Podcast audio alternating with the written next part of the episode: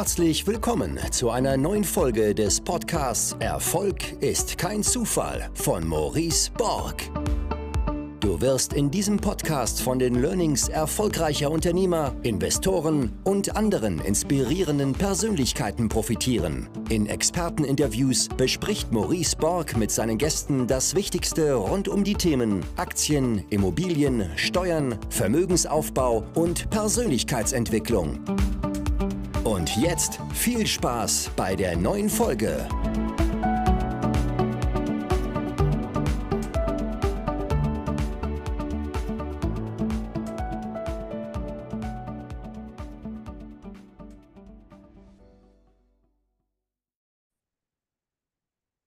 Yes, bevor diese wirklich coole Folge mit Helmut John, aka Waikiki 5800, den viele ja von Instagram auch kennen, der für langfristiges Investieren steht, losgeht, möchte ich Danke sagen bei euch, denn äh, letzte Woche kam es jetzt raus, äh, das Handelsblatt, und es wurde bekannt gegeben, dass mein Buch zu den meistverkauften Wirtschaftsbüchern in Deutschland zählt. Ähm, es ist auf Platz 9 der Handelsblatt Bestsellerliste eingestiegen und mega cool einfach nach Spiegel Bestseller, Manager Magazin Bestseller, Bild Bestseller, Amazon Bestseller, nun auch Bestseller beim Handelsblatt. Ähm, das ist richtig cool, hat mich sehr gefreut. Und wer es noch nicht gekauft, gelesen hat, äh, findet es bei Amazon. Ihr findet es inzwischen auch in all den gängigen Buchhandlungen. Titel Du kannst nicht nicht verkaufen. Ich habe das Buch geschrieben, nicht für eine bestimmte Berufsgruppe, die im Vertrieb arbeitet, sondern ich habe es für alle geschrieben glaube, dass Verkaufen eine der wesentlichen Fähigkeiten ist, die das Leben vereinfacht, wenn man sie denn beherrscht, diese Fähigkeit. Und in diesem Buch findest du 22 Gesetze im Verkauf, die für mich gelten und die Menschen enorm voranbringen. Und jetzt viel, viel Spaß mit der Podcast-Folge mit Helmut John. So, herzlich willkommen zu einer neuen Folge des Podcasts Erfolg ist kein Zufall. Heute mit Helmut John. Für ihn, für jeden, der ihn noch nicht kennt, er hat jahrelang das Geld hochvermögender Deutsche weltweit angelegt, ist dabei viel auch um die Welt rumgekommen, hat dabei sehr, sehr spannende Persönlichkeiten, sehr finanziell erfolgreiche Menschen kennenlernen dürfen und ist selbst auch passionierter Anleger, teilt sein Wissen bei Instagram, gibt immer wieder Einblicke in seine Gedanken zu aktuellen Aktien, zu, zum Markt und ja, das war Grund für mich zu sagen, jetzt machen wir mal einen Podcast. Früher haben wir schon äh, relativ regelmäßig auch immer mal wieder Instagram-Livestreams gemacht und ja, das ist ein bisschen eingeschlafen. Deswegen heute zu Gast bei mir hier im Podcast. Erfolg ist kein Zufall. Erstmal herzlich willkommen, Helmut John. Ja, hallo Maurice. Äh, ja, vielen Dank, dass ich jetzt hier sein kann und ich freue mich auf unser Gespräch. Helmut, erste Frage mal an dich. Äh, ich habe schon gerade gesagt, du hast viele Jahre hochvermögende Menschen begleitet. Äh, ähm, ich fand auch ganz interessant, wenn man irgendwann so viel Vermögen hat, dann äh, geht man selbst nicht mehr zur Bank, sondern die Bank kommt quasi zu einem nach Hause und diesen mhm. Job hast du quasi ausgeführt und bist dann, weiß ich nicht, zum Beispiel nach Hollywood geflogen und hast dann einen hochvermögenden Deutschen dort eben entsprechend besucht. Ähm, mich interessiert mal, konntest du bei all diesen sehr finanziell erfolgreichen Menschen ähm, gewisse Dinge beobachten, die sie zum Beispiel alle geeint hat. Also als Beispiel bestimmte ähm, bestimmtes Denken, bestimmtes Mindset, Neudeutsch, ja, oder bestimmte Fähigkeiten, die du all, immer wieder gefunden hast? Ähm, also ich sag mal, allein über diese Frage könnten wir jetzt drei Stunden diskutieren. wir haben nur ähm, eine Stunde, Helmut. ich weiß, deswegen versuche ich das jetzt zu komprimieren. ähm, ich sag mal, es gibt ja so ein, so ein, so ein, so ein Bild der Reichen, ich sag mal, so ein allgemeines Bild, so äh, wie es, ich sag mal, äh, existiert, dass die eben reich sind, dass die in der Regel faul im Liegestuhl sitzen, äh, äh, permanent irgendwo in der Karibik es sich gut gehen lassen. Ähm, das ist so ein Bild, was man immer wieder so, ich sag mal, wir haben ja auch leider so ein bisschen manchmal so, so eben eine Art Neidgesellschaft. So, ich habe jetzt viele von diesen sehr vermögenden Menschen kennenlernen dürfen und äh, eins muss ich sagen, dieses Bild, wie es oft dargestellt sind, dass die also, ich sag mal jetzt faul im Liegestuhl liegen und ich sag mal äh, ein, ein, ein süßes äh, Leben führen. Äh, das Bild trifft überhaupt nicht zu. Ganz im Gegenteil. Also ich sag mal, die vermögenden Menschen, die ich kennengelernt habe, haben alle, ich sag mal, gearbeitet, hart gearbeitet. Und wenn man jetzt etwas vielleicht heraussuchen will, was ist bei alle denen vielleicht, wo ist die größte Übereinstimmung, dann muss man sagen, wenn sie was machen, egal was sie machen, ob sie jetzt Unternehmer sind mit einem Unternehmen, ob sie jetzt eben, ich sag mal, Kapitalanleger sind, ob sie jetzt Immobilienbesitzer sind und dann eben Immobilien äh, verwalten und vermieten. Äh, sie machen das immer sehr straightforward und sehr fokussiert. Ja, also das heißt, also, also erfolgreiche Menschen haben immer einen ganz klaren Fokus, sagen, das ist mein Ding, das ziehe ich durch. Und mit dem Durchziehen heißt das dann auch, äh, wenn Widerstände auftreten, ja, dann gehe ich nicht auf Tauchstation oder ich sag mal, schmeiße die Flinte ins Korn. Ja, weil jetzt mal bezogen äh, auf das, auf das Feld investieren, wie ich das in Aktien mache, äh, leider scheitern sehr, sehr, sehr viele Investoren langfristig, weil sie eben, ich sag mal, bei der ersten Börsenkrise, ja, die Flinte ins Korn schmeißen und sagen, jetzt habe ich eben mal Aktien gekauft, jetzt läuft der Markt nicht, jetzt habe ich Verluste, jetzt steige ich aus. Ach, mit Aktien will ich nie mehr was zu tun haben. Ja, so funktioniert es nicht. Also wenn du sagst, äh, ich mache das mit Aktien, dann musst du da eben, ich sag mal, anfangen. Ja, also und dann musst du es eben konsequent durchziehen. Und wenn dann eben mal ein starker Sturm über die Börsen geht, dann musst du eben auf der Brücke bleiben und weitermachen. Mhm. Und gerade so dieser, dieser Punkt Langfristigkeit, da bist du ja das, das Vorbild auch bei Instagram über 40 Jahre an der Börse. Mhm. Ähm, ich, ich selbst habe es jetzt schon gemerkt, ich habe 2015 mal angefangen, jetzt haben wir 2023, also acht Jahre. Und ähm, es gibt ja auch so, so persönliche Veränderungen im Leben und auch die Motivation. Und ich merke zum Beispiel gerade, bei mir ist, was das Investieren angeht, so ein bisschen die Luft raus, die Motivation weg, ja. Und jetzt hilft es mir zum Beispiel enorm, ähm, äh, wenn ich einfach automatisiert investiere, ja. Also, weil die Passion ist gerade so ein bisschen verflogen zum Beispiel bei meinen Immobilien finde ich auch gut, da kann ich nicht so einfach mal raus, ja, die laufen dann weiter und die Mieter zahlen die Miete und die Kredite werden getilgt und dadurch passiert, ohne dass ich groß die Wahl habe, jetzt weiter einen Vermögensaufbau, mhm. ja. Wie kann es gelingen, quasi über Jahrzehnte hinweg immer am Ball zu bleiben an der Börse und nicht äh, ja, die Motivation, die Interessen, da ändert sich ja auch viel über die Zeit ähm, dass du da immer dran geblieben bist. Ja, ja? Ich will es jetzt mal mit dem äh, vergleichen, was du gerade gesagt hast, mit deinen Immobilien. Du hast deine Immobilien, da kommst du nicht so schnell raus, weil die kann man eben nicht mal schnell an irgendjemanden in der Nachbarschaft verkaufen. Aber du hast dann gesagt, da laufen die Mieten weiter, ich habe nach wie vor meine Verpflichtungen. So, und an der Börse ist das ja genauso. Wenn ich jetzt eben in Aktien bin, da laufen dann, sage ich mal, meine Dividenden äh, äh, ich sag mal, dann rein, die dann eben über die Jahre eben genau wie wenn ich, äh, wenn ich etwas vermiete, steigen. Ähm, äh, an, an, der Börse sind viele jetzt eben etwas demotiviert, weil eben, sage ich mal, die, die, die Kurse eben äh, seit, seit anderthalb Jahren nicht mehr so positiv sind und zurückkommen. So, äh, das Problem an der Börse ist, die Leute können dort eben jeden Tag den Kurs sehen, ja, und die verhalten sich dann eben so und sagen, da, da stimmt's was nicht, ja. Ich meine, guck mal, äh, bei deinen Immobilien, die möchtest du behalten, die möchtest du vermieten, ähm, kämst du jemals, jemals in deinem Leben jetzt auf die Idee, dass du sagst, ab morgen, ab morgen reserviere ich so in etwa eine Viertelstunde meiner Zeit, jede Stunde und rufe meine Makler an und frage, was, was meine Immobilie noch für Wert hat. Das heißt, du, du, du fängst morgens um neun, von neun bis Viertel nach neun reservierst du dir, von zehn bis Viertel nach zehn. Also praktisch jede Stunde reservierst du dir 15 Minuten, um praktisch in jeder Stunde einen Makler anzurufen oder mehrere Makler anzurufen und zu fragen, was sind deine Immobilien noch wert. So, das, da kämst du bei einer Immobilie nie auf diese aberwitzig verrückte Idee. Das ist eben das Problem an der Börse. Ja, da, da kannst du eben, ich sag mal, alle zehn Minuten auf deinen Kurs gucken.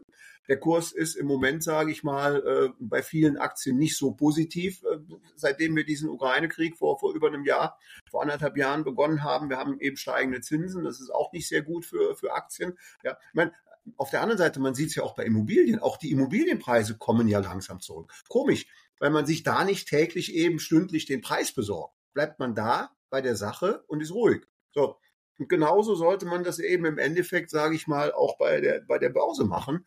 Also äh, äh die Börsenkurse, die, die schaue ich mir praktisch genau zu zwei Punkten an. Wenn ich Interesse habe, eine Aktie zu kaufen, dann muss ich gucken, was kostet die im Moment an der Börse. Und wenn ich jetzt sage, ich mal mit dem Gedankenspiel eine Aktie vielleicht zu verkaufen, dann muss ich mal gucken, was, was bringt mir der Verkauf im Moment? Äh, wie viel würde ich jetzt äh, äh für die Aktie bekommen? Ja, ähm, aber ich will ja 99 Prozent meiner Aktien gar nicht verkaufen. Weder heute, noch nächsten Monat, noch sage ich mal nächstes Jahr oder übernächstes Jahr. Also ähm, warum verschwende ich dann eben permanent Zeit, ja, und, und Lebenszeit habe ich genau einmal. Ich sage mal, die Minute, die jetzt vergeht, weil ich sage, ich muss jetzt meine Aktienkurse checken. Ja, ist vergeudete Zeit. Ich, ich checke die Aktienkurse, mache aber nichts, ja, außer dass ich mich vielleicht aufrege, wenn es zurückgeht. Aber viel wichtiger ist, meine Lebenszeit ist das einzige, die, da kriege ich nie mehr eine Minute oder eine Stunde zurück. Ja, also warum macht man diesen Schwachsinn und guckt sich praktisch dann jeden Tag äh, ein Dutzend Mal die Aktienkurse an? Ja, ich mag das ja auf meinem Instagram-Account, wenn mal eben irgendwelche Aktien stärker runtergehen. Also wenn heute mal eine Bayer, sage ich jetzt mal als Beispiel, fünf Prozent fällt oder, oder, oder dann mal eine Amazon fünf Prozent fällt, ja, dann kriegst du dann Dutzende von Fragen. Warum fällt Bayer heute? Warum fällt Amazon heute? Ja, also wenn ich das wüsste, ich meine, ähm, es ehrt mich immer wieder, dass mich die Leute für so intelligent halten, dass ich wüsste, wie Aktienkurse zustande kommen. Ja, ich, das sind, das sind Bewegungen, das gibt's auch am Immobilienmarkt. Ja, äh, am Immobilienmarkt gibt's diese Bewegungen auch. Stell dir mal vor, äh, irgendjemand würde dich jetzt äh, bitten, dass du wirklich jeden Tag einen Preis für eine von deinen Immobilien festsetzen musst als Handelspreis. Stell dir mal vor, was du für eine Volatilität hättest. Nehmen wir mal an, du hast eine Immobilie, hat einen Verkehrswert, sage ich jetzt mal 700.000 Euro. So. Jetzt bietet dir einer heute 750.000 Euro. Dann fixierst du den Preis. Morgen telefonierst du wieder los, da findest du niemanden. Da kommt dann irgendeiner, der sagt, naja, Maurice, also nur weil ich's bin und wir Freunde sind, ich würde dir 460.000 geben. So, das ist dann der Preis, der muss festgesetzt werden. Ja? Also wenn du Immobilien so bewerten würdest, täglich, wie Aktienkurse, dann, dann würden die Leute, die Immobilien besitzen, sich, ich sag mal, reihenweise in den Selbstmord stürzen, weil das Volatilitäten von 40, 50, 60 Prozent wahrscheinlich am Tag wären, ja. Weil es kann sein, dass du heute einen Käufer findest für 750.000, morgen findest du einen für 450.000 und dann ist das der Kurs. Also mhm. insofern sind die Börsenkurse eigentlich sogar relativ stabil. Mhm. Ja. Und jetzt ist es ja so, ich kann es ja gleich mal sagen, wie oft guckst du quasi noch ins Depot? Und wenn man ins Depot guckt, steht ja da trotzdem irgendeine Zahl. Ich glaube, ja. du hast es auch mal geteilt in, in einem Instagram-Beitrag, äh, dass du so in etwa auch 250.000 Euro Dividendeneinnahmen im Jahr inzwischen mhm. ähm, kassierst. Und jetzt kann man ja auch ein bisschen rechnen. Das heißt, dafür mhm. braucht man ja schon einige Millionen auch im Depot. Mhm. Und wenn man jetzt so an, an Crash-Phasen denkt, also ich glaube, ein Börsencrash ist definiert ab 30 Prozent ähm, Rückgang, mhm. Ähm, ähm, dann, dann sprechen wir ja bei dir schon ähm, über siebenstellige Zahlen. Wie Dann, schaffst du äh, es, dass sich das trotzdem nicht tangiert? Nee, das, das tangiert mich nicht, aber das hängt auch damit zusammen, weil ich mich vielleicht vorher, äh, das ist ja auch etwas, was man auf Instagram so sehr äh, oft sieht, ja. Also ähm, man sieht ja, man sieht ja Instagram-Accounts, äh, wo dann Leute auch dann mal, ich sag mal, Aktien oder auch Depots zeigen und dann sagen so, heute ist mein Depot von 100.000 auf 102.000 gestiegen.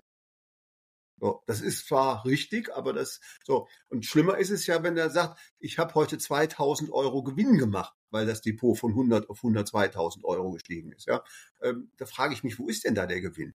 Ja, also äh, der Gewinn entsteht in dem Moment, wo ich verkaufe. Ja, also ich sag mal, viele machen vielleicht auch schon diesen mentalen Fehler, dass sie eben sagen, ich habe irgendwo ähm, mein Depot hat einen Einstandspreis von 100.000 und steht jetzt bei 200.000. Also habe ich das, habe ich also mein Vermögen verdoppelt und mein und meine Einnahmen verdoppelt, ja. Aber das das stimmt ja nicht. Also ich meine, wenn äh, wenn wenn jemand vor vor 25 Jahren 10.000 Euro in Amazon investiert hätte ähm, äh, und und ich sage mal heute wären diese Amazon-Aktien, sage ich mal vielleicht irgendwie, sage ich jetzt mal so circa zwei Millionen wert, ja, dann hat der nicht eine eine Million 990.000 verdient. Der hat gar nichts verdient bis heute. Ja, der könnte, der könnte mich, der könnte dich und mich praktisch nicht mehr auf ein Eis einladen.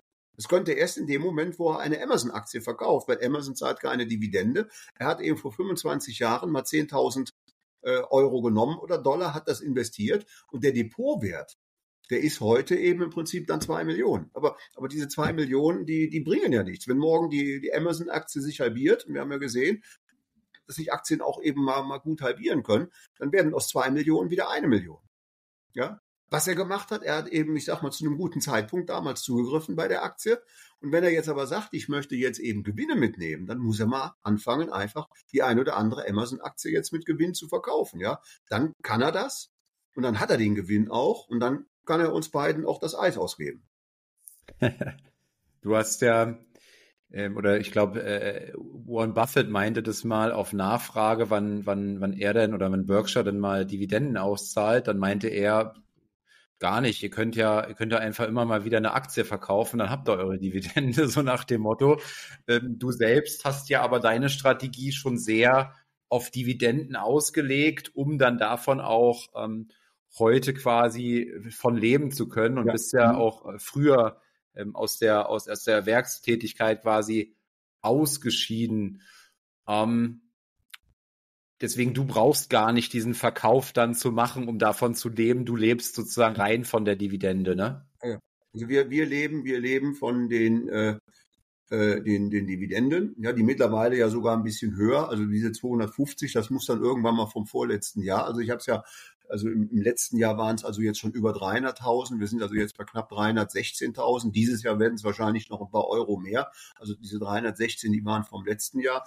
Äh, so und äh, das reicht eben, ich sag mal, gut zum Leben und das reicht eben sogar auch noch eben, ich sag mal, genügend übrig zu haben, dass man eben nicht das ganze Geld verlebt, sondern auch noch zusätzliche Aktien kaufen kann. Und, und darüber hinaus werde ich ja nächstes Jahr auch 65 und dann kommt ja auch meine tolle deutsche Rente und meine tolle Schweizer Rente noch dazu. Nein, also das ist jetzt Scherz beiseite.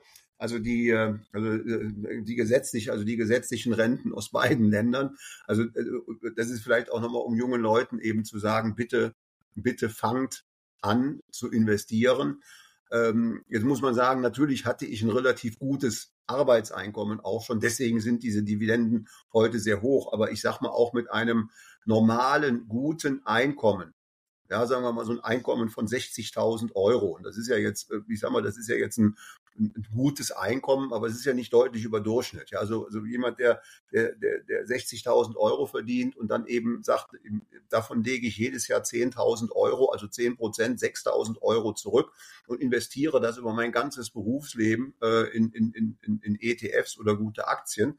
Und wenn mein Gehalt dann, sage ich mal, von 60 auf 62 auf 65.000 steigt, dann hebe ich auch meine Sparquote an. Immer, dass ich diese 10 Prozent durchziehe, ja, dann kommt er irgendwann mal, ich sag mal, auf, auf, auf, auf Einnahmen, dass er dann in der Lage ist, wirklich als Rentner ähm, äh, ich sag mal, sein Arbeitseinkommen äh, praktisch eigentlich praktisch damit zu ergänzen, äh, zu ersetzen, ja, dass er dann eben im Prinzip, also, also, und er bekommt dann vielleicht seine Rente eben noch obendrauf, ja. Ich meine, wenn man sieht, dass dass man, dass man, dass man eben, ich sag mal, heute für, für, für 40 Jahre Arbeit im Schnitt irgendwo, ich sag mal, 1500, 1600 Euro die ähm, äh, Rente bekommt, äh, da, da, da kann man sich ausrechnen, da kommt man heute eben äh, nicht mehr sehr weit mit.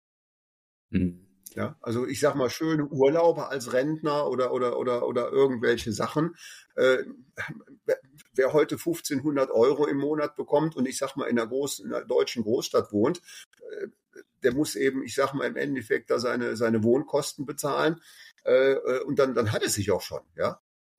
Mhm. ja so, also, und, und, und das ist halt eben ein Thema, das ist hart, ja, da, da gibt es immer wieder Vorschläge, dass man das verbessern und reformieren will, die deutsche Rente, aber bisher ist eben leider nicht viel passiert. Und deswegen sage ich eben jungen Leuten, nehmt es in die Hand und, und verzichtet irgendwie auf zehn Prozent eures Einkommens und tut das permanent Monat für Monat, Quartal für Quartal investieren in Aktien und zieht das durch.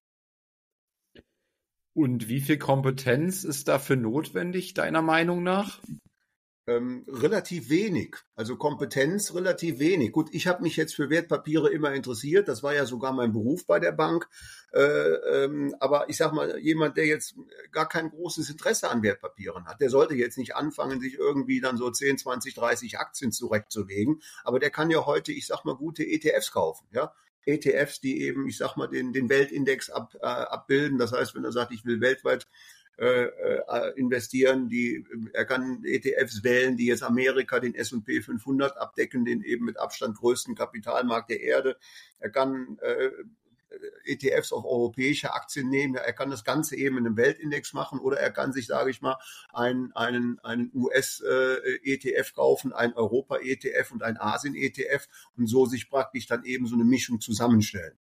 Hm. Was ich mich frage, du hast ja relativ viele Titel im Depot, ne? Es sind, glaube ich, fast ja. 100, oder? Es sind 101 aktuell. Ah ja. Und wenn man sich so die ganz großen Investoren anschaut, ich glaube, Charlie Manga hat, glaube ich, mhm. vier Titel im Depot. Ähm, und viele dieser Großen haben ja oft nicht besonders viele. Auch ein Bill Gates ja. hat, glaube ich, nicht so viele und so weiter. Warum ja. hast denn du so viele? Also, also am Ende hat ja auch ein Charlie Manga und hat ja eben auch äh, ein, ein Warren Buffett haben ja relativ viele Titel oder ein Bill Gates. Also wenn du jetzt mal das Vermögen dir von Bill Gates anguckst, ich weiß jetzt nicht die genaue Zahl, aber ich glaube irgendwie ungefähr 50 Prozent äh, des Depots von, von, von Bill Gates ist, glaube ich, die Berkshire Hathaway. So, das ist zwar nur eine Position, aber innerhalb dieser Position sind ja 80 Unternehmensbeteiligungen. Ja, also im Endeffekt äh, könnte man sagen, wenn einer jetzt wirklich sagt, ich will mich ganz stark auf Amerika fokussieren, ja, würde es ja reichen, äh, wenn er sagt, mir reicht es, wenn ich meine Investments in Amerika habe, weil, weil, weil Warren Buffett eben, ich sag mal, zu, zu weit über 90 Prozent praktisch ausschließlich in Amerika investiert. Ja, dann könnte er die Berkshire Hathaway kaufen, dann hätte er tatsächlich nur eine einzige Position in seinem Depot, wäre aber trotzdem breit gestreut. Ja, also, also, und, und Manga äh, investiert ja eben auch in Berkshire Hathaway und, und, und Warren Buffett hat ja eben Großteil seines Vermögens in, in, in Berkshire Hathaway. Also, äh, man muss nicht 100 Titel oder 80 oder, oder 120 Titel haben. Ich, ich sag mal immer, es gibt da auch gute wissenschaftliche Ausarbeitungen drüber. Ähm, äh, ein, ein ausbalanciertes Depot sollte in etwa aus circa 30 Positionen bestehen. Mhm. Also, dass du, wenn du es jetzt relativ gleich aufteilst, ich sag mal so in jeder Position so mit 3,3 Prozent, also dass du so Positionsgrößen, sage ich mal, zwischen drei und dreieinhalb Prozent hast. Und pro Titel, wie viel Zeit würdest du kalkulieren, was dir ein so ein Titel im Depot, sagen wir mal, pro Jahr kostet? Im, im, und welche, wo, worein investierst du die Zeit?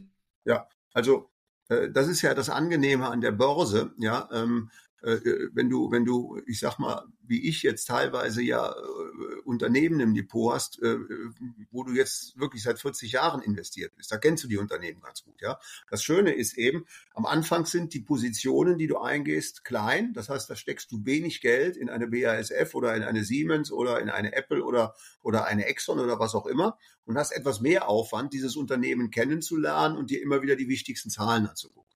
So.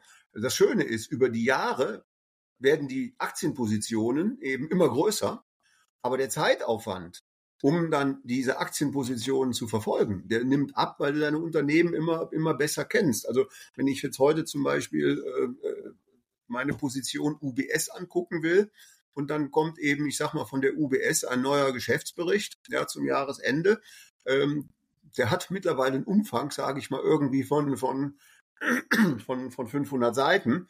Äh, da wäre ich ja wochenlang beschäftigt, wenn ich den jetzt von A bis Z durchlesen würde. Also das heißt, du kennst mittlerweile deine Unternehmen dann so gut, dass du bei gewissen Unternehmen halt dir nur gewisse Dinge anguckst, die im Moment wichtig sind für das Unternehmen. Ja, also nehmen wir mal ein, ein Beispiel.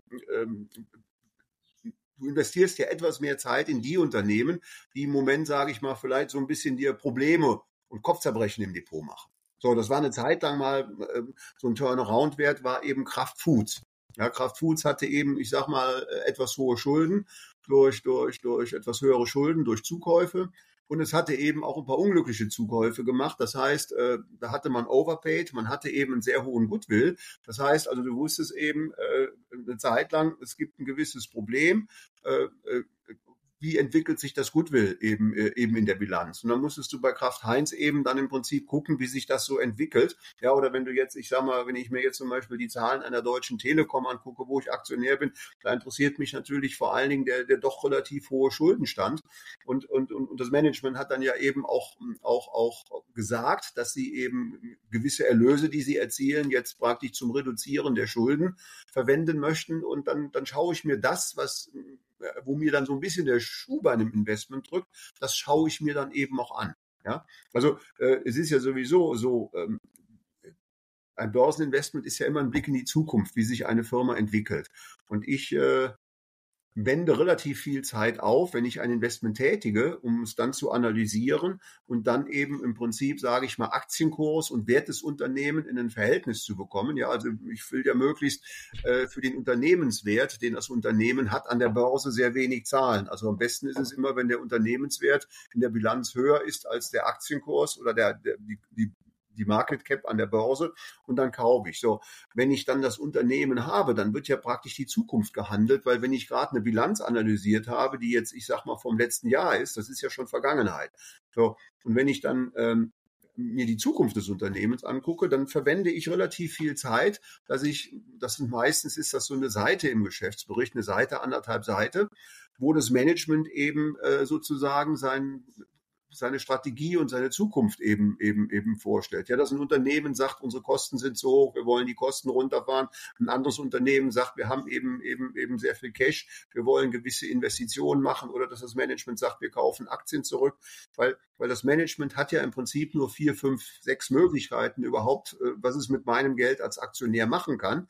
So, und ähm, wenn das Unternehmen eben in irgendeinem Punkt eben äh, gerade Probleme hat, wie bei einer deutschen Telekom und äh, die Schulden sind zu hoch, ja, dann, äh, dann, dann, dann verfolge ich auch, wenn das Management mir eben letztes Jahr versprochen hat, die Schulden abzubauen, tun sie das auch. Oder wenn mir der, der CEO von Wells Fargo vor drei Jahren gesagt hat, also äh, mit, mit, mit auch festen Zahlen dann, dass er innerhalb von drei Jahren die Kosten um 10 Milliarden reduzieren will, dann gucke ich auch, machen die das auch.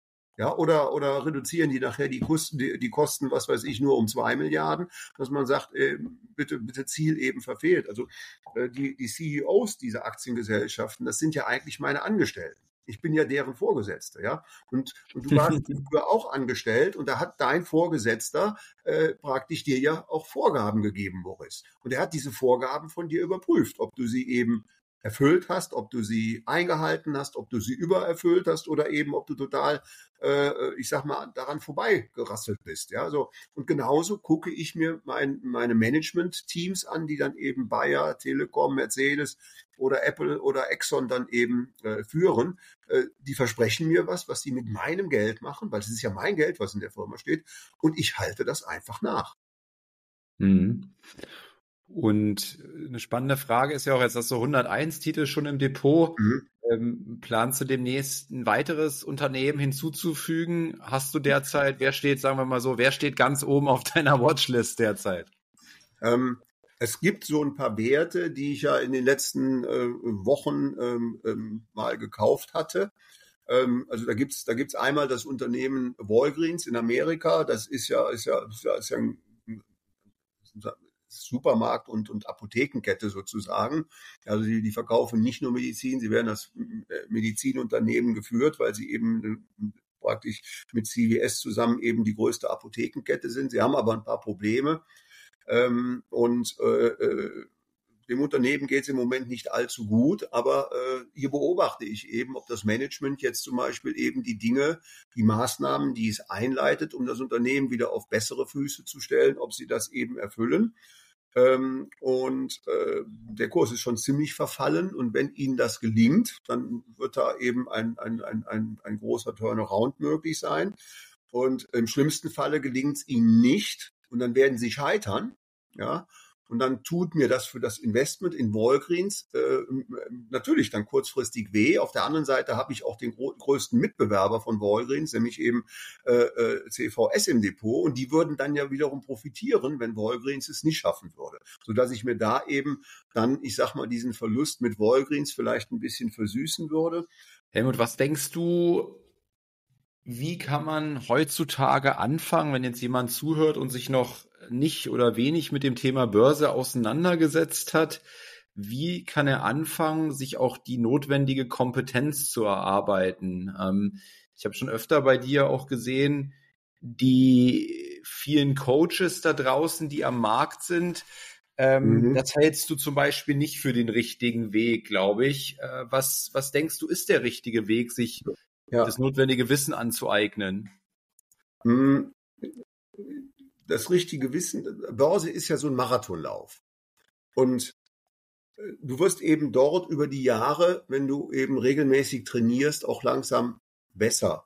So, äh, ich sag mal, ich will das mit den Coaches ein bisschen einschränken. Also ich, ich, äh, äh ich halte überhaupt nichts von Coaches, die dir jetzt, sage ich mal, irgendwie so einen, einen zwei, drei Wochen Kurs verkaufen und danach sagen, danach, wenn du diese zwei, drei Wochen bei mir absolviert hast, bist du ein begnadeter oder besserer Anleger. Also da, davon halte ich überhaupt nichts. Es gibt Coaches wiederum, die, die, die führen jemand vielleicht, ich sag mal, in einem Basiskursus daran heran, äh, wie, wie, wie starte ich das Ganze überhaupt? Ja, aber es gibt leider ja eben, ich sage mal auch sehr viele, die sagen, komm, äh, durch mein Coaching, da wird bei dir die Kasse klingeln. Äh, und das ist eben etwas, das funktioniert nicht, weil äh, stell dir jetzt mal vor, ähm, äh, stell dir jetzt mal vor, ähm,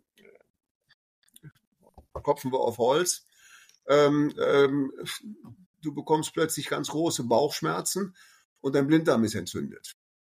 Ja, und dann musst du in irgendein Krankenhaus und dann kommt dann irgendein Oberarzt, ja, der sagt, ach, wissen Sie, Herr Borg, es ist eine gute und eine schlechte Nachricht. Der Blinddarm ist entzündet, der muss raus, aber wir sind routinierte Ärzte. Wir machen das eben, ich sag mal, seit 20 Jahren und ich persönlich, wenn äh, ich Sie dann morgen operiere am Blinddarm, ich glaube, das ist der, der 600. Blinddarm, den ich operiere. So, dann fühlst du dich einigermaßen komfortabel. Ja, so jetzt kommst du äh, in ein anderes Krankenhaus, holst dir dann eine Second Opinion an und da sagt der Arzt, ja, ich bin Mediziner, ich hatte jetzt ein drei Monats Coaching, wie operiere ich einen Blinddarm?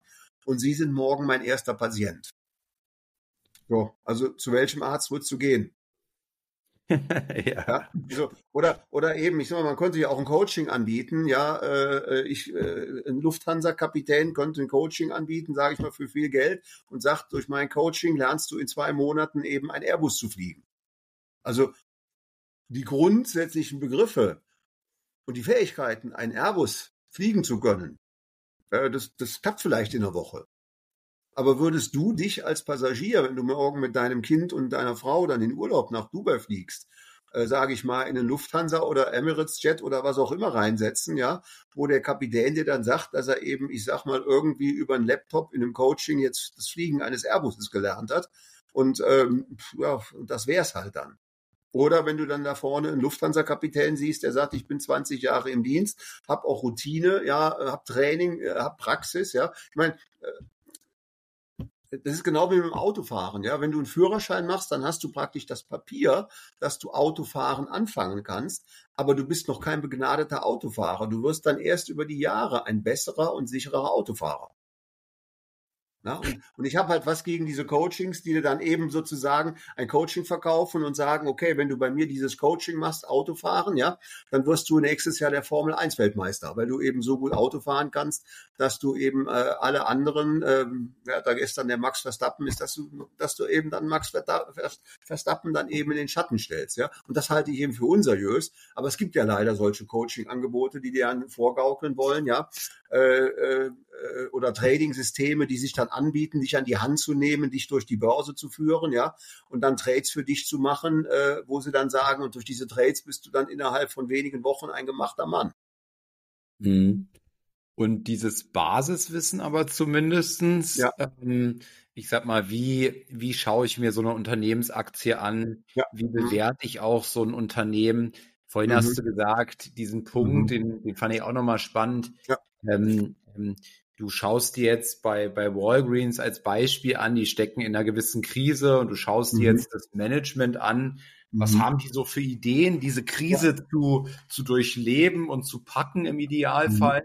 Mhm. Und am mhm. Ende bewertest du das ja jetzt auch. Also du bewertest ja. für dich, ja. ob der äh, CEO oder das gesamte Management jetzt dieses Unternehmens da sinnvolle oder nicht sinnvolle Entscheidungen macht. Ja, ähm, ja. Wie soll ich das als zum Beispiel 20-jähriger Neuling bewerten können, was ein äh, CEO, ich weiß nicht, wie alt der CEO von Walgreens ja. ist, aber der wird wahrscheinlich auch schon ein paar Jahre Berufserfahrung ja. hat, ja. Ob, ob, der jetzt gute Entscheidungen trifft oder nicht. Das kann ich doch nicht.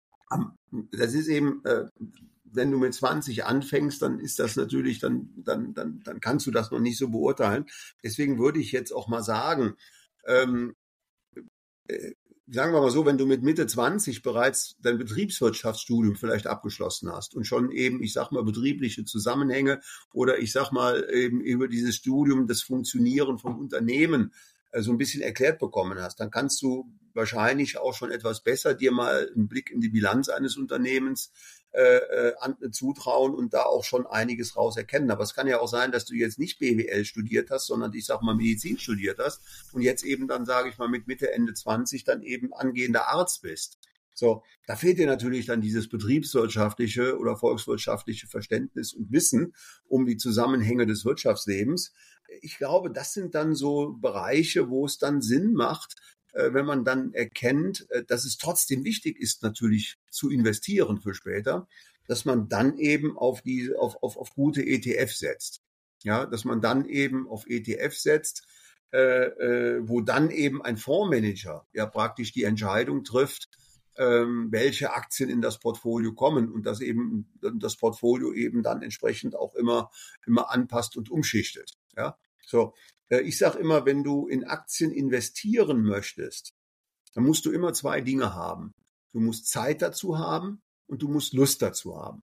Ja, ich meine, warum hatte ich bei UBS so einen, so einen, so einen interessanten Job, wo eben, ich sag mal, sehr erfolgreiche Leute mit ihrem Geld zu mir gekommen sind und gesagt haben zu mir, Herr Jonen, machen Sie das. Ja, weil, weil, weil es gibt Leute, die sind, die sind extremst erfolgreich in ihrem Gebiet aber haben von Geld keine Ahnung. Jetzt ein ganz einfaches, praktisches Beispiel, ja, ähm, ähm, wo ich jetzt mal sage, das, das hat jetzt nichts damit zu tun, dass ich sage, das ist jetzt mein Kunde, weil das dürfte ich ja nicht sagen wegen des Bankgeheimnisses. Aber ich habe gestern Abend eine kurze Story gemacht, weil ich hatte gestern Abend mit meiner Frau einen gemütlichen Abend und dann haben wir gesagt, wir gucken einfach mal wieder irgendwas im Fernsehen und dann liefen James Bond im Fernsehen. Und zwar einer, äh, ein Quantum Trost mit Daniel Craig. Und äh, äh der Regisseur dieses James Bond-Films ist ja ein Deutschschweizer, der Mark Forster. Also ein genialer Regisseur, der es in Hollywood bis ganz nach oben geschafft hat und eben mit Leuten wie Daniel Craig, wie, äh, wie Harry Belly und, und, und, und, und äh, Kate Winslet, also auch regelmäßig gedreht oder gedreht hat. So. Und den habe ich eben mit Eva Maria mal vor einigen Jahren in Zürich bei einem Abendessen kennengelernt und haben wir eben einen Abend mit ihm verbracht. Ja. So. Jetzt, jetzt, jetzt merkt man natürlich, wenn man dann so erzählt, er ist Regisseur, ich, ich, ich bin dann eben, eben, eben Investor, ja, äh, da merkt man, der, man, der Mann ist auf seinem Gebiet genial und verdient als Regisseur sehr, sehr, sehr viel Geld, hat äh, eben auch Vermögen angehäuft, aber in finanziellen Dingen ist er unbedarft. Da braucht er eben eine große Bank oder einen Vermögensverwalter seines Vertrauens, weil ihm fehlt das Wissen und ihm fehlt die Zeit. So. Und wenn der Mark Forster dann irgendwann mal sagt, jetzt habe ich keine Lust mehr, erfolgreiche Filme zu drehen, sondern jetzt möchte ich eben genau wie da mein Gesprächspartner bei dem Abendessen, der Helmut John, erfolgreicher Investor werden, dann muss er das eben lernen. Und dann muss er sich eben dahin dann muss er sagen, dann muss ich mich jetzt eben mit diesen Zusammenhängen beschäftigen. Ansonsten, äh, wenn er sagt, ich habe großes Vermögen, weil ich eben so erfolgreich äh, äh, Filme äh, produziert habe, äh, muss er dann eben, ich sag mal, entweder jemanden engagieren, einen Vermögensverwalter, der es für ihn macht, oder wenn er sagt, den möchte ich nicht bezahlen, der ist mir zu teuer, äh, weil das kostet ja nur Geld, dann muss er es eben mit ETFs dann eben selbst machen. Weil für die braucht er nicht viel Zeit, da muss er nur die Entscheidung schnell treffen, welchen ETF kauft er, und dann kann er den kaufen und dann, dann, dann ist die Sache eben abgehakt. Aber wenn du dich eben wirklich mit Aktien und den Finanzmärkten beschäftigen willst, musst du Lust dazu haben, und du musst eben, ich sag mal, auch Zeit dazu haben. Und gerade wenn du so eben mit Künstlern zusammen bist, äh, äh, eben Regisseuren oder Schauspielern oder Musikern, äh, denen fehlt die Zeit und die haben meistens auch überhaupt gar, kein, gar keine Lust, sich um Geld zu kümmern. Ja, das ist bei einem Unternehmer, der jetzt, ich sage mal, ein großes Unternehmen führt, der, der hat ja schon, allein, dass er das große Unternehmen führt, ja oft schon Berührungen mit betriebswirtschaftlichen und buchhalterischen und, und finanziellen und Bankenthemen, weil er muss mit seinen Banken verhandeln, er, er, er muss eben, ich sage mal, die Zinsmärkte kennen, er muss eben, eben, eben Bewertungsfragen von Unternehmen kennen, weil er ja mit seinem Unternehmen eben auch permanent Investitionsentscheidungen treffen muss. Also der, da ist es natürlich viel einfacher, den an die Börse heranzuführen und dann eben auch die notwendige Zeit für ihn zu schaffen. Und eben das Interesse, das ist ja dann meistens schon vorhanden, weil er das äh, Wissen ja auch in seinem Betrieb schon, schon anwenden muss. Ja, also äh, ein, ein, ein Fußballnationalspieler und, äh, und, ein, und ein Formel-1-Fahrer, ja, die, äh, äh, die beschäftigen sich mit anderen Themen, also, also Fußball spielen und Formel 1 fahren oder ich sag mal, äh, bekannter Schauspieler in Hollywood zu sein, hat nichts mit betriebswirtschaftlichen Themen zu tun. Ja, und das sind eben Leute, die sind dann eben sehr oft eben auf die Mithilfe von anderen angewiesen. Und wenn der Kollege, der Regisseur jetzt äh, zu dir sagt, meldet sich jetzt nach Jahren wieder und sagt, du pass auf, Helmut, ja. das mit den Filmen, das geht mir so auf die Eier, da habe ich gar keine Lust mehr, aber ich habe jetzt so ein Vermögen aufgebaut. Mhm. Ich will mir aber jetzt auch nicht jemanden suchen wie dich, der da bei UBS mein Vermögen verwaltet, sondern ich mhm. möchte das jetzt selbst in die Hand nehmen, selbst ja. lernen. Mhm. Welchem Rat würdest du ihm gehen? Wie kann er das denn jetzt lernen? Ja gut, dann muss er eben wahrscheinlich, wenn er eben betriebswirtschaftlich nicht Vorkenntnisse hat, ich sag mal bei Null anfangen. Ja, dass er eben einfach, ich sag mal dann, äh, mein, wir haben ja auch schon drüber gesprochen in, in Livestreams früher, sehr viel beginnt mit Lesen, Maurice. Ich halte Lesen für wahnsinnig wichtig. Also äh, wenn, ich, wenn ich guter Mediziner werden will, muss ich gute medizinische Bücher lesen. Wenn ich guter Investor, guter, äh, guter Betriebswirt, guter Investor werden muss, muss ich halt eben irgendwie betriebswirtschaftliche Bücher, Bücher über die Börse, äh, über die Zusammenhänge, Funktionsweise. Das heißt, dann muss er sich eben hinsetzen und je nachdem, wenn er noch nicht mal das Grundbasiswissen hat, muss er eben dann, ich sag mal, bei Null anfangen und dann eben sich dieses Wissen erstmal anhand von mehreren Büchern dann eben aneignen. Mhm. Ja, so. Ähm, äh, und, und, äh, und wenn er eben jetzt schon entsprechende Vorkenntnisse hat, dann äh, ähm, äh, muss er auch lesen, aber vielleicht eben nicht ganz bei Null anfangen. Ja? Also ich glaube, Lesen äh, unterschätzen viele Menschen. Ja, also da, da nehme ich auch wieder Warren Buffett einfach mal. Das ein Zitat eben von Warren Buffett ist, dass der, der mal gesagt hat, ungefähr zwei Drittel meines täglichen Pensums besteht aus Lesen und Denken. Ja, das heißt also, wenn der Mann, sage ich jetzt mal, acht oder zehn Stunden äh, am Tag arbeitet, beschäftigt er sich, sage ich mal, fünf, sechs Stunden mit Lesen und darüber nachdenken. Und die anderen vier Stunden macht er halt irgendwas anderes. Er telefoniert dann mit seinen Investmentbankern oder sonst irgendetwas. Ja, aber, aber, aber zwei Drittel seiner Arbeitszeit täglich gehen mit Lesen und Denken drauf. Ja, und das ist bei mir ist das eben ähnlich, weil jetzt kommt ein weiterer Punkt. Äh, ich bin ja nicht am Ende. Ja, ich, meine, ich bin zwar heute schon ein paar Jahre äh, äh, älter, aber äh, das wirst du ja wahrscheinlich auch in deinem Leben merken. Wer aufhört zu lernen, bleibt stehen. Ja, der bleibt stehen und der verliert irgendwann den Anschluss, weil sich die Welt eben permanent verändert. Ja, das heißt also auch heute noch ist Lesen etwas, was für mich ganz, ganz, ganz wichtig ist. Ja, und ich verbringe eben auch täglich mehrere Stunden eigentlich damit eben auch Dinge zu lesen und darüber nachzudenken. Mhm. Und hast du da äh, bestimmte Empfehlungen im Bereich Börse? Zum Beispiel gibt es ja so verschiedene mhm. Börsenbriefe und Newsletter und man kann Zeitungen lesen. Ja. Also man also, kann ja auch tausend Sachen lesen. Die Frage eben, ist ja, also was liest du, ne? Ich, ich sag mal, um es jetzt mal so zu sagen, wie ich es mache. Also ich lese in der Regel keine Börsenbriefe, weil Börsenbriefe äh, geben ja sehr häufig dann irgendwelche Börsentipps. Ja. Und die geben die, äh, ich hatte vor ein paar Wochen, ich hatte vor ein paar Wochen eben eben mal mal äh, ein, ein Layout eines Börsenbriefs äh, äh, äh, auf Instagram gezeigt, wo es dann hieß, ähm, äh, äh, oh Gott, bitte nicht VW, Daimler und was weiß ich, Allianz, ja, ganz schlecht die Aktien. Dasselbe Layout war drei, vier Wochen später, äh, vorher auch, bitte genau bei diesen Aktien zugreifen. Ja, das heißt also, also Börsenzeitschriften denken sehr oft sehr kurzfristig. Heute wird eine Aktie empfohlen, in drei Wochen ist es schon der letzte Mist oder umgekehrt.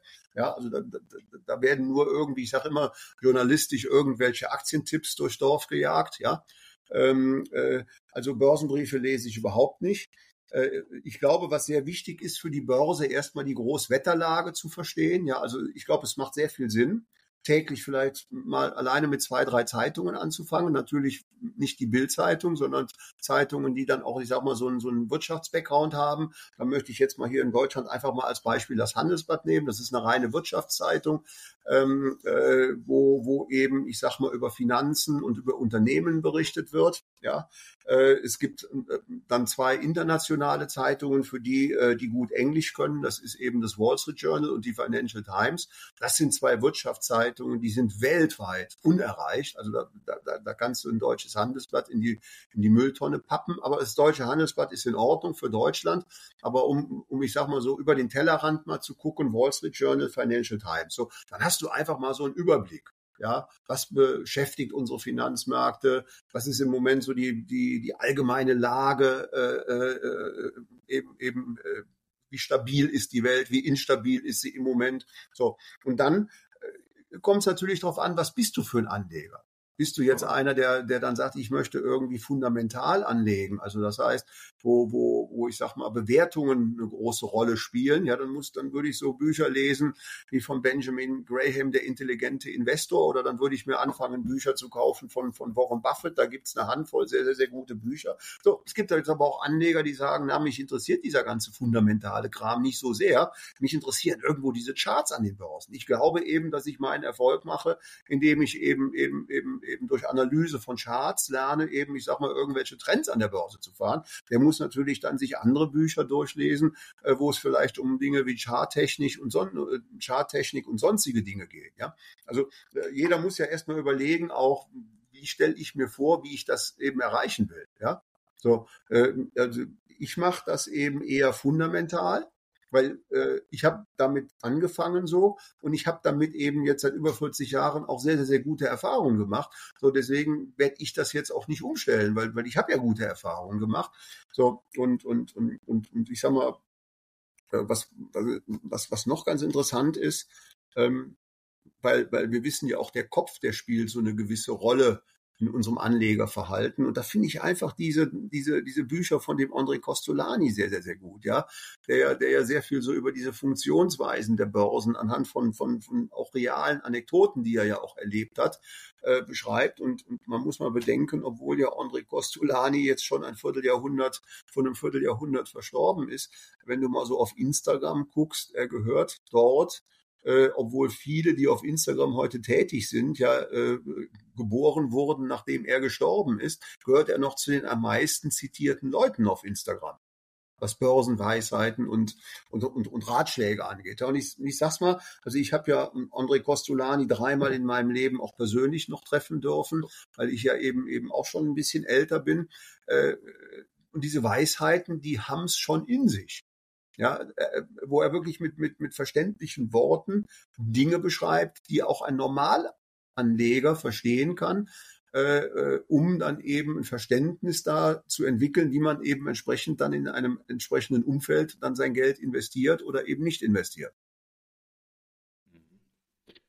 Und du persönlich jetzt in über 40 Jahren, was würdest du als deine größten Fehler in dieser gesamten Zeit bezeichnen, die du äh, an der Börse gemacht hast? Gibt es da so krasse Griffe ins Klo quasi? Ja, also du, äh, wie war das? Wie, wie war das, Morris? Also der, äh, das Gespräch geht jetzt noch bis Mitternacht, dann kann ich alle meine Fehler aufzählen. Ne?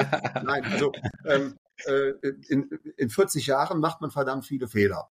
Ja, ähm, äh, und, und wahrscheinlich werde ich in den nächsten zehn Jahren weitere, garantiert weitere Fehler machen. Ja, so ich glaube, was wichtig ist, äh, wichtig ist, dass man diese Fehler einfach macht. Man kann sie gar nicht vermeiden. Die passieren hin und wieder. Ja, wir haben vorhin über Walgreens gesprochen. Wenn es wenn's, wenn's schlecht läuft, äh, dann wird sich das vielleicht in zwei, drei Jahren als, als eben ein Fehlgriff äh, äh, herausstellen, wo, wo es dann besser gewesen wäre, eben diese Aktie nicht zu nehmen. So, manchmal wissen wir das eben erst später. Ähm, also Fehler kommen vor, also dass man mental darauf vorbereitet ist, dass man definitiv auch mehrmals in seinem Leben halt einfach auch Lehrgeld bezahlt. Und Lehrgeld ist an der Börse eben dann wirklich auch umgesetzt, dann leider am Ende dann auch reales Geld. Ja, das passiert halt hin und wieder. Und da ist es dann eben auch ganz wichtig. Und da kann man eben auch von sehr erfolgreichen äh, Menschen lernen, ja, Fehlschläge einfach äh, nicht resignieren und die Flinte ins Korn werfen. Fehlschläge gehören im Leben dazu. Ja, ähm, da, da, da steht man auf und macht weiter. Ja, ich hatte da vor ein paar Tagen eine Story drüber gemacht. Ich gehörte ja ähm, zu den Investoren, die auch bei Credit Suisse sich äh, äh, das falsch eingeschätzt hatten, dass man dachte, diese Bank wird gerettet. Jetzt wurde sie eben nicht gerettet. Äh, es gibt immer noch Leute, obwohl, obwohl das ja jetzt schon sieben Monate da ist, die mich dann eben anschreiben, bedauerst du das immer noch mit Credit Suisse und ich finde das immer noch so blöd, dass ich das gemacht habe. Also ich habe gesagt, sorry, ihr müsst das abhaken. Ja, also, also ihr müsst, ein Fehlgriff ist passiert, den muss man dann eben abhaken, Haken dran und dann sollte man sich mit ihm nicht mehr beschäftigen, weil ich kann es ja sowieso nicht mehr ändern. Ja, egal, ob ich jetzt eine, eine hohe Summe.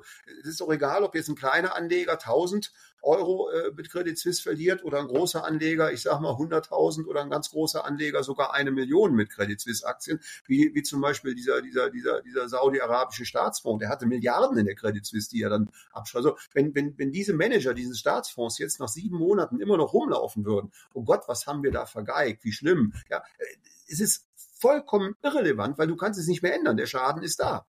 Ja, das heißt, aber, aber du, du, du hast diesen Müll noch im Kopf, du beschäftigst dich mit diesem Müll und, und, und, und, und, und, und diesen Müll, den du dann im Kopf hast und der dich dann eben, der dann Kapazitäten in deinem Kopf bindet, dafür hast du den Kopf nicht frei für zukünftige Investitionen. Ja, das heißt, also Fehlschläge passieren, Fehlschläge muss man dann abhaken und äh, den Kopf frei haben und dann eben sagen, okay, äh, das sind die zukünftigen Aufgaben. Also immer nach vorne blicken. So.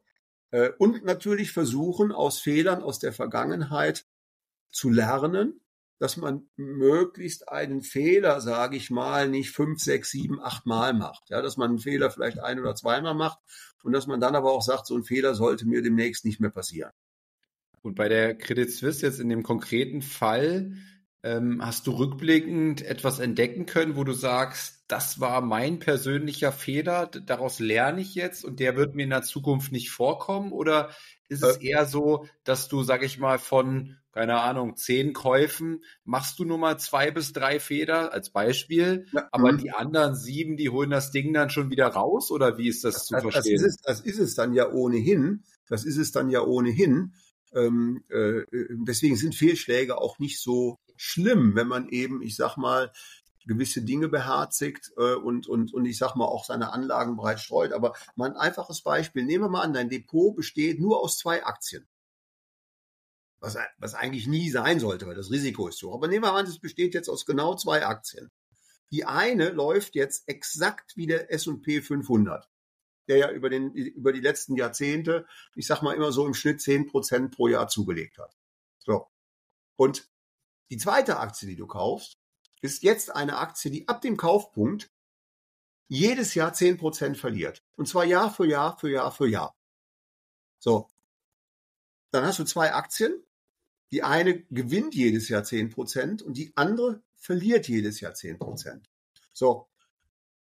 Das bedeutet, im ersten Jahr hast du plus minus null, weil du hast 100.000 in der Aktie die eine macht 10% nach oben, die andere 10% nach unten. Das heißt, die eine ist 110.000, die andere 90.000, macht zusammen eben dann, macht zusammen eben dann 200.000. Das war das Ursprungsvermögen, nämlich die 200.000 so. Aber schon im zweiten Jahr legt ja die Aktie, die jetzt bei 110 ist, 11.000 zu. Und die, die jetzt bei 90.000 liegt, die verliert ja jetzt nur noch 9000, weil sie auch wieder 10 Prozent verliert. So, und dann hast du im nächsten Jahr schon einen Überschuss von 2000. So, und das heißt, selbst, da siehst du mal, ähm, das hat eben Sir John Templeton und auch, und auch, und auch, ähm, äh, und, und auch äh, Peter Lynch und, und, und George Soros gesagt, ja, selbst wenn du 50 Prozent deiner Investments in den Sand setzt, also die Hälfte, und die andere Hälfte gelingt dir, die sind also so, wie der Markt sich entwickelt, ja, wirst du am Ende je länger deine Anlagedauer ist, werden die Gewinne umso größer. Weil ja eben im Endeffekt, ich sag mal, die zehn Prozent Verlust, die du jetzt mal mit deinen Verlustwerten jedes Jahr machst, der wird ja nominell, wird der Verlust ja jedes Jahr kleiner. Und durch den Zinseszinseffekt, wenn es zehn Prozent steigt, wird ja nachher, sage ich mal, der, der, der, der, der Gewinn durch den Zinseszinseffekt, die zehn Prozent, nominal jedes Jahr größer. Und bei der Credit Suisse jetzt, ich meine, du warst ja auch ja. bei der UBS, ne? Also ja. so ähm, Bankenbereich könnte man ja gerade meinen, dann ist, sag ich mal, da bist du noch mal versierter drin, ja, da bist du noch mhm. mal tiefer drin, weil du sozusagen ja. aus, aus der Quelle stammst, ja. Mhm. Äh, Gab es da jetzt irgendwas, wo du sagst im Nachgang, das war, das war einfach ein grober Fehler. Da habe ich zum Beispiel irgendwas nicht geprüft, da habe ich irgendwo nicht reingeguckt oder war das ähm, einfach so ein nicht? Jetzt muss man sagen, es gibt, es gibt natürlich, es gibt natürlich Dinge, die, die kannst du nicht prüfen. Zum Beispiel Wirecard, das konntest du nicht prüfen, da wurde betrogen. Wenn das passiert und das ploppt dann auf, dann ist es so. Jetzt habe ich natürlich bei der Credit Suisse diese Dinge eben immer versucht nachzuhalten und zu, zu gucken, die Plausibilität, die Pläne des Managements. Und da ich ja jetzt aus dem Banksektor komme, ähm, waren die Chancen da. Aber was, aber jetzt sieht man eben wieder, ähm, wie das Leben eben so ist. Und das Leben, äh, das tägliche Leben äh, hat immer wieder Überraschungen parat. Ja, und das, was bei Credit Suisse eben im Prinzip äh, eine, eine, eine blöde Überraschung war, die dann eben mit zu diesem Genickbruch geführt hat, war eben im Februar äh, der Zusammenbruch dieser Silicon Valley Bank. Ja, die ja eine, eine Schockwelle durch das System führte, durch das System führte, dass Anleger reagierten und sagten, da war diese kleine Bank in, in, in, äh, im Silicon Valley oder diese überschaubare Bank und da drohte Unmach die war plötzlich finanziell angeschlagen und die Anleger zogen Geld ab und die Bank brach zusammen. Und in dem Moment fingen weltweit an, die Kunden darüber nachzudenken, wie sicher ist meine Bank. Und dann haben eben bei der Credit Suisse, weil die ja eben, ich sag mal, angeschlagen war, aber ich sag mal auf dem Weg der Besserung, natürlich plötzlich Anleger eben das Geld wieder angefangen ab. Also das heißt, die Geldabflüsse, die die Credit Suisse eben im, im, im, im, im vorletzten, also im, im, im, im letzten Quartal letzten Jahres sehr belastet hatten, die hatte das Management ja praktisch zum Jahresanfang dieses Jahres, äh, Jahres weitestgehend stoppen können. Ja, und dann passierte eben da, wann war das im Februar, dieser Zusammenbruch dieser Silicon Valley Bank. Und dann fingen die Anleger wieder an zu überlegen, oh, sich Gedanken darüber zu machen, welche Bank sicher ist. So, das war jetzt ein Mosaikstein. Das kam jetzt als Belastung dazu. Und das ist eben sehr häufig. Natürlich, wenn ich, wenn wir die Zukunft wissen würden. Dann hätten wir gesagt, okay, da passiert noch Folgendes, also Credit Suisse am besten gar nicht investieren, weil die schaffen es nicht. Aber wir wissen es eben nicht, weil auch plötzlich immer wieder neue Dinge kommen. Ja, ich habe das auch bei der UBS 2008. Wir dachten in 2008 die UBS, wir hätten sie aus eigener Kraft stabilisiert, weil 2008 in der Finanzkrise war ja war ja mein Arbeitgeber lebensgefährlich angeschlagen und angenockt. Und wir dachten eben Mitte Oktober 2008, wir hätten sie stabilisiert. Und dann stellte sich innerhalb von Stunden heraus, dass wir sie nicht stabilisiert hatten und dass, dass, dass wir eben dann äh, im, im, im, im, letzten Case, äh, der noch übrig war, damals von Bern dann eben 60 äh, Milliarden Hilfsgelder zur Stabilisierung der Bank eben ganz, ganz, ganz, ganz schnell eben auftreiben mussten. Ja, sonst wäre die UBS so. Das heißt, du weißt eben gewisse Entwicklungen nicht. Du weißt eben, du bist im Moment nicht stabil, du bist angeschlagen, du wägst eben Risiken ab.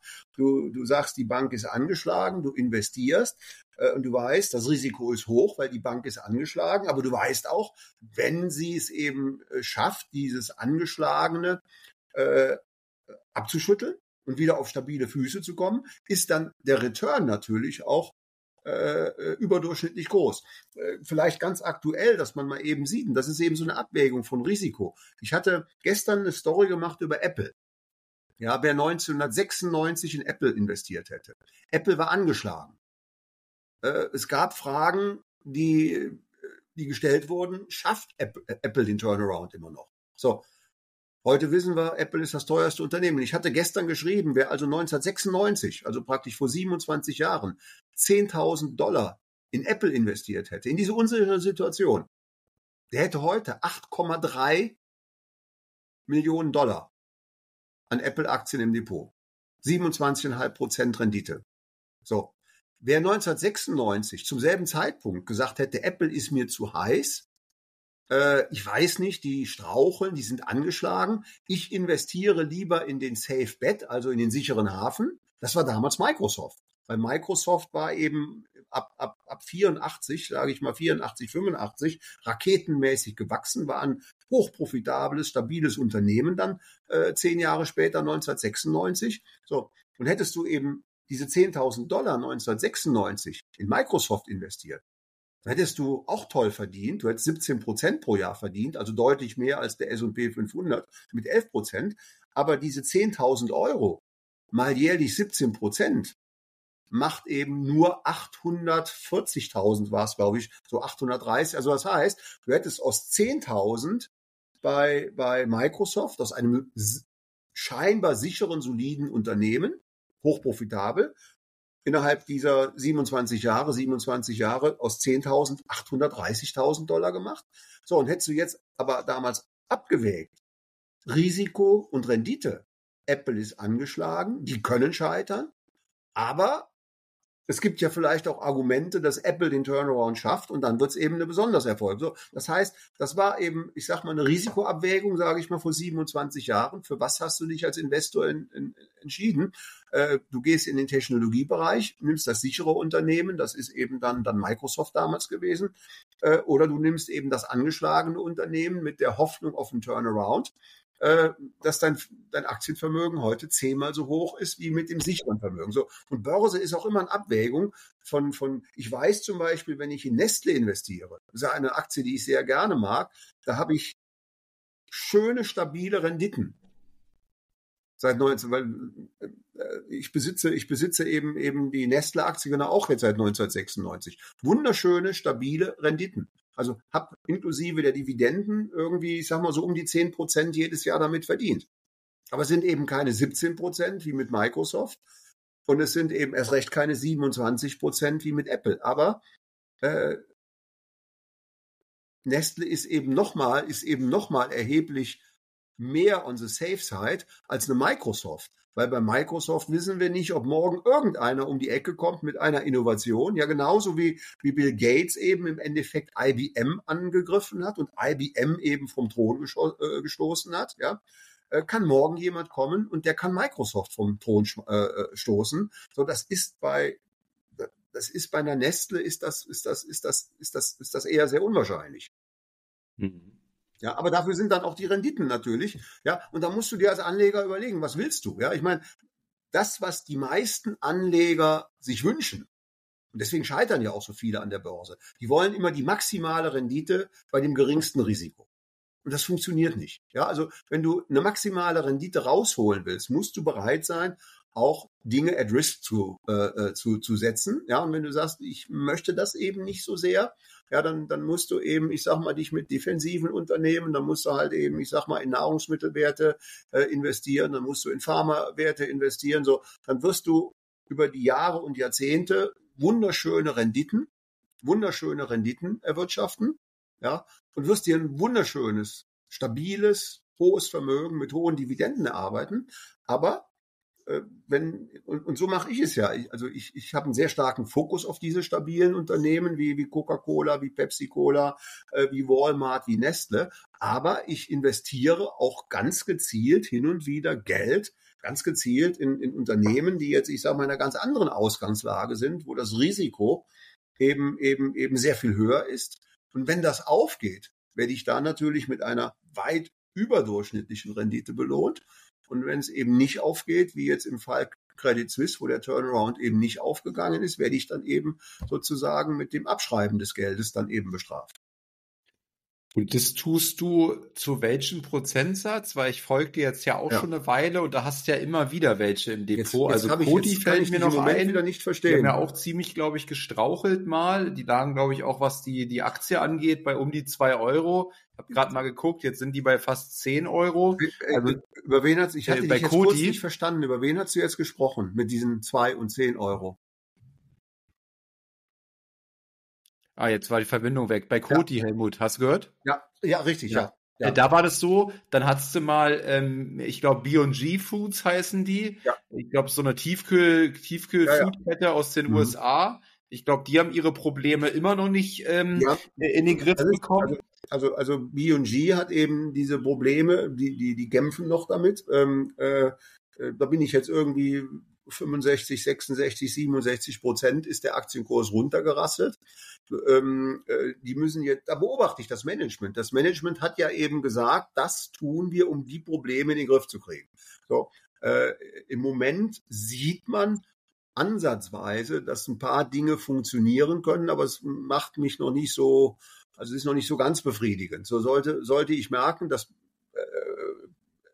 weckt bei mir mehr Zuversicht, werde ich wahrscheinlich hingehen und, und, und nochmal ein paar von diesen B&G Food dazu kaufen, um mir dann diesen Einstand zu verbilligen, dass ich dann, sage ich mal, nicht mehr 67 Prozent im Minus, sondern vielleicht jetzt nur noch 40 Prozent oder 35 Prozent im Minus bin, indem ich diese Position eben aufstocke. Aber da, da müssen Sie erst noch ein bisschen was liefern. So bei Coty habe ich das so gemacht, da bin ich ja dann eben, eben, eben auch rein ähm, äh, dann fiel die Aktie noch weiter. Und dann habe ich aber eben, weil ich da Zuversicht hatte, dass eben die Medizin, die das Management im Unternehmen verordnet hatte, ja nochmal nachgekauft dann äh, 2000 und äh, und 20 im, im November, ja, das muss man sagen, und das ist auch wieder so etwas, was dir vollkommen eben so, so etwas dann eben über den Haufen werfen kann. Bei Coty, das ist ja eben nun ein Unternehmen, wo du eben Schönheitsprodukte kaufst, eben, eben Parfums und Eau de Toilette und so. Und dann kam Corona. Das Unternehmen war einer Probleme, war, war in Problemen. Äh, sie hatten Verluste. Und plötzlich brach ihnen der Absatz ganz brutal weg, weil alle Geschäfte ein halbes Jahr geschlossen waren. Ja, du konntest die Produkte von Coty praktisch in den Geschäften gar nicht mehr einkaufen gehen und du hattest auch kein Interesse, die online einzukaufen, weil ich meine, äh du pflegst dich halt besonders, wenn du jetzt eben eben mit deiner Frau auch ausgehst, ja. So, wenn du jetzt mit deiner Frau im Trainingsanzug, ich sag mal sechs Monate zu Hause sitzt mit dem kleinen Sohn, dann sagst du dir, was muss ich da zu Hause jetzt irgendwelche Pflegeprodukte von Coty eben in Massen mir und das heißt also Coty ist dann eben wirklich auch in so ein Armageddon gekommen durch Corona. Das hat natürlich eben im Endeffekt die Situation von Coty noch mal dramatisch dann in 2020 äh, verschlimmert. Aber ich wusste ja, dass die Maßnahmen, die das Management eingeleitet hat, dass die irgendwo erste Wirkungen zeigen. Und so kam es dann ja, dass der Kurs von Coty von, ich sag mal, der war im Tief, war der glaube ich nur mal nur knapp über zwei Dollar, dass diese Coty-Aktie dann ja bis 13, 14 Dollar in. Also das heißt, wenn du jetzt, also ich war natürlich jetzt nicht bei zwei, aber ich habe dann nochmal irgendwo so bei drei nachgekauft und habe dann ja jetzt eben vor wenigen Wochen für 13 Dollar mal äh, einen Teil der Aktien verkauft, weil wenn du das mal überlegst, du, du machst jetzt mit so einer Aktie dann praktisch in, ähm, in, in zweieinhalb oder weniger als drei Jahren, weil November, November 2023 ist ja jetzt drei Jahre dann eben her. Ich meine, die Aktie ist jetzt was zurückgekommen, steht aber immer noch bei zehn. Ja, das heißt, jemand, der für drei Dollar gekauft hat vor drei Jahren, also der, sage ich mal, für 30.000 Dollar Coty-Aktien gekauft hat, der hat jetzt für 100.000 Dollar Coty-Aktien und wie gesagt, das ist ein Buchgewinn und dann würde ich eben mal eventuell dann, wenn eine Aktie so gut läuft, kann man ja auch mal, ich sag mal, wenn man an die Story von Coty glaubt und an die glaube ich, bin ich also mal hingegangen und habe jetzt meine Position mal halbiert. Mhm. Ja. Das wäre auch nochmal eine Frage, wann nimmst du Gewinne mit, ne? Ähm, wann, ja. wann machst du das, weil du gesagt hast, irgendwie ähm, gefühlt hast du selten den, den, den, den Bedarf, jetzt auch Unternehmen ja. aus deinem mhm. Depot wieder rauszuschmeißen. Ja, ja.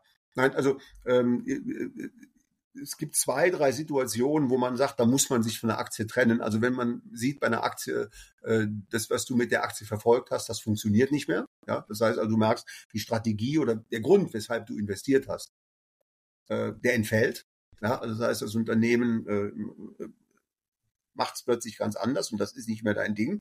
Äh, wo ich auch dann eben nicht verkaufe, aber reduziere, weil es, wie gesagt, Koti ist ja so ein Wert, guck mal, der ist dann plötzlich, ich sag mal, ein paar hundert Prozent gestiegen. Jetzt ist ja mein gesamtes Depot in den drei Jahren nicht um drei. Das heißt, wenn du jetzt, ich sag mal, so eine Koti mit, ich sag mal, einem guten Gewicht in deinem Depot hast und die läuft plötzlich innerhalb von zweieinhalb Jahren 300, 350 Prozent nach oben und der Rest des Depots, sage ich mal, geht nur um 30, 40 Prozent nach oben, dann wird ja die Gewichtung von Koti auch immer größer. Ja, und dann nimmt man eben die Gewichtung zurück, ja. Oder wo ich dann auch manchmal drüber nachdenke, das ist so ein anderer Fall, das habe ich halt mit Clinovel gemacht, ja, weil, weil Clinovel hatte ich ja für, für, für, für 1,75 Euro gekauft und dann stand die, ich sag mal, plötzlich dann eben, äh, äh, das war jetzt allerdings etwas mehr als zwei, drei Jahre, das hat dann eben, das hat dann eben 13 Jahre gedauert und dann stand sie eben, äh, ich sag mal, ähm, äh, plötzlich bei 25, 26 Euro, ja. Also hat sich eben für 14, für 15-facht irgendwie in etwa, ja. Und da, als diese Clinovel eben so hoch stand, ja, hatte sie plötzlich ein KGV von 80, 90. Weil ich gedacht, das ist Wahnwitz. Ja, also wenn ich jetzt zum Beispiel, wenn ich jetzt zum Beispiel Netflix-Aktion, äh, äh nicht Netflix, äh, äh Nvidia-Aktionär bin, ja, wenn, wenn Leute, die jetzt Nvidia gut im, äh, gut im Depot haben, die die richtig gut eingekauft vor zwei, drei, vier Jahren haben, ja, die jetzt mit ein paar hundert Prozent äh, Gewinn, äh, Buchgewinn da stehen, ja, so, äh, Nvidia hat im Moment eine wahnsinnig hohe Bewertung. So, äh, da würde ich persönlich jetzt hingehen und sagen, da schmeiß ich mal einen Teil der Position raus, da cash ich dann wirklich diesen Gewinn mal ein. Und wenn ich an die Story glaube, weil sie weitergeht, ja, ähm, mein, du musst mal überlegen, wer, wer vor fünf Jahren für 10.000 Nvidia gekauft hat, der war ja überzeugt ja, bei, bei, bei 10.000, ja. Jetzt hat die in den letzten fünf Jahren, was weiß ich, 500 Prozent zugelegt, also steht die jetzt bei 50.000. Wenn ich jetzt die halbe Position rausschmeiße, habe ich immerhin noch 25.000 für 25.000 Nvidia-Aktien im Depot. Das ist zweieinhalb Mal so viel, wie als ich damals gekauft habe, als ich von dem Unternehmen überzeugt war. Das heißt, wenn ich heute immer noch überzeugt bin, bin ich dabei und mit zweieinhalb Mal so viel Eigenkapital wie vor fünf Jahren, wo ich eben überzeugt war. Aber aber wir wissen eben auch, wenn Aktien sehr, sehr, sehr hohe Bewertungen haben, dass sie dann vorübergehend auch eben, eben auch sehr, sehr, sehr stark fallen können. Ja, wir haben es ja bei Technologiewerten im letzten Jahr äh, gesehen. Da, da, da gab es Technologiewerte, selbst 1A-Technologieunternehmen, die haben sich im letzten Jahr im Kurs weit, weit mehr als halbiert. Ja, so. Und wenn man dann sieht, Bewertungen sind hoch, einfach mal ein bisschen was aufs Bremspedal treten, mal ein bisschen was rausnehmen. Äh, wenn man an das Unternehmen glaubt, dann kann man ja eben den Rest stehen lassen. Ja, äh, man sollte nur dann komplett verkaufen, wenn man halt an das Unternehmen nicht mehr glaubt. Ja, weil es seine Strategie ändert und ein Management eben plötzlich was ganz anderes macht. Und wenn du dann eben daran nicht mehr glaubst, dann solltest du verkaufen. Helmut, vielen, vielen lieben Dank. Ähm, ich könnte ja gerne noch bis Mitternacht mit dir machen, aber irgendwann wirst du hungrig. ähm, äh, war wieder sehr cool, coole Einblicke. Ansonsten, ja, wer dir noch nicht folgt bei Instagram, äh, bei Kiki5800, richtig? Ja. Mhm. Ja, da findet man dich äh, und ja, gibt's jeden Tag äh, spannende Einblicke ins Investieren, äh, in deine Gedanken und ja, ansonsten die Bitte wie immer, den Podcast auch zu bewerten, zu teilen. Und ja, neuerdings gibt es auch eine Funktion zu kommentieren hier bei Spotify. Also gerne auch mal einen Kommentar schreiben. Und ja, ansonsten wünsche ich einen, einen guten Tag, eine gute Nacht, einen guten Appetit, was auch immer ihr gerade macht. Und äh, bis zur nächsten Folge. Ciao, Helmut. Ja, tschüss, Maurice.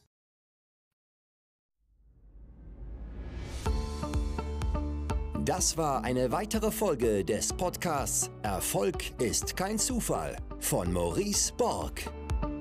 Bitte nimm dir eine Minute und unterstütze uns mit einer Bewertung. Folge Maurice Borg bei Instagram und profitiere von seinen täglichen Buchausschnitten aus den besten Büchern unserer Zeit.